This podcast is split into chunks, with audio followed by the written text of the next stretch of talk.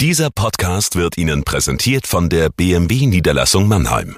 Bei uns finden Sie die größte Auswahl an BMW Neu- und Gebrauchtfahrzeugen in der Metropolregion Rhein-Neckar. Darüber hinaus sind wir Ihr Kompetenzzentrum für Elektromobilität. Überzeugen Sie sich selbst und besuchen Sie uns. Auch online unter bmwmannheim.de. Wir heißen Sie herzlich willkommen. Und jetzt viel Freude beim Zuhören. Jagoda Marinic hier mit dem Corona-Tagebuch für den Mannheimer Morgen.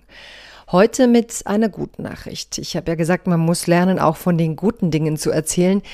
Wir werden ja sonst erdrückt von den schlechten. Eine gute Nachricht haben jetzt die Social-Media-Betreiber geliefert, denn sie haben sich entschieden, einen der wichtigsten Protagonisten der identitären Bewegung, Martin Sellner, aus den sozialen Medien herauszusperren.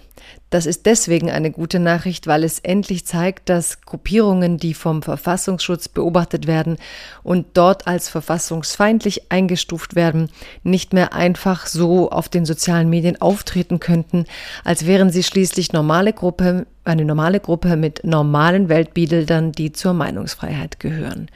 So liest sich das. Liebes Corona-Tagebuch, liebe Zuhörerinnen und Zuhörer. Es gibt immer wieder auch gute Nachrichten in all dem Tumult. Vielleicht sind Sie vertraut mit der identitären Bewegung, kurz Identitäre. So bezeichnet man völkisch orientierte Gruppierungen, die von Verfassungsschützern als Rechtsextreme beschrieben werden. Sie werden in Deutschland vom Verfassungsschutz überwacht. Ihre Positionen sind mit dem Grundgesetz nicht vereinbar. Nun zum Problem. In den sozialen Medien spielte diese Einschätzung des Bundesverfassungsschutzes bislang keine Rolle. Was interessierte Twitter oder YouTube der deutsche Verfassungsschutz? Diese sogenannte Freiheiten der Plattformen werden zunehmend zur Bedrohung für die Demokratie und den Diskurs. Einerseits stehen solche Gruppen unter Beobachtung des Verfassungsschutzes, andererseits verbreiten sie ihr Gedankengut über die großen Kanäle. Die oft beschriebene Polarisierung der Gesellschaft ist folglich etwas, das mittels Social Media aktiv vorangetrieben wird. Denn bislang ist es Zuckerberg und Co. egal, ob sie ihre Klicks und Werbeeinnahmen mit demokratiefeindlichen Inhalten gerieren.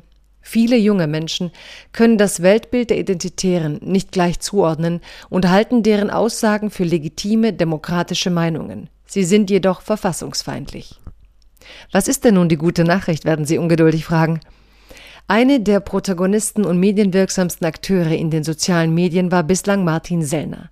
Twitter hat nun entschieden, ihm keine Plattform mehr zu bieten.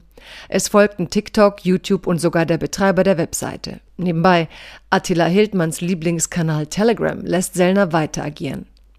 Natürlich fragt man sich, weshalb bei Feinden des Grundgesetzes so etwas nicht Normalität oder gar Gesetz ist, weshalb die US-Konzerne willkürlich entscheiden können. Dieses Mal sind viele dankbar, ein anderes Mal werden sich vielleicht viele ärgern. Es ist ein Anfang, aber keine Basis. Die sozialen Medien sind kein rechtsfreier Raum, in dem Hass propagiert werden können, kann. Das ist die erste gute Nachricht. Das Sperren solcher Accounts rechtsstaatlich zu regeln, wäre die nächste gute Nachricht, auf die Demokratinnen und Demokraten hoffen sollten. Streit ist etwas anderes als Polarisierung durch Hass und Unwahrheit. Das ist die gute Botschaft. Bleiben Sie gesund.